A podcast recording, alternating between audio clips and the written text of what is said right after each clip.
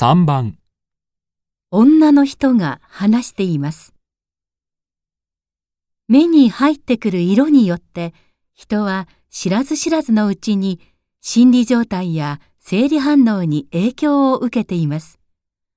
ある医療機関で行われた実験によって分かったことは、およそ6人に1人の割合で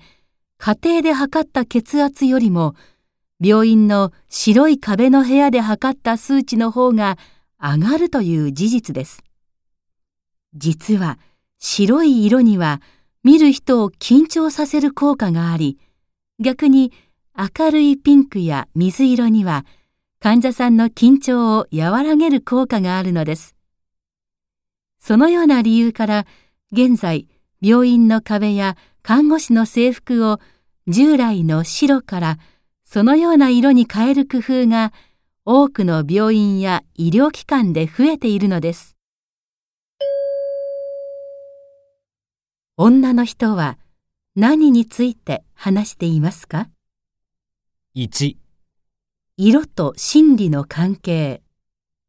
2、色と建物の関係、3、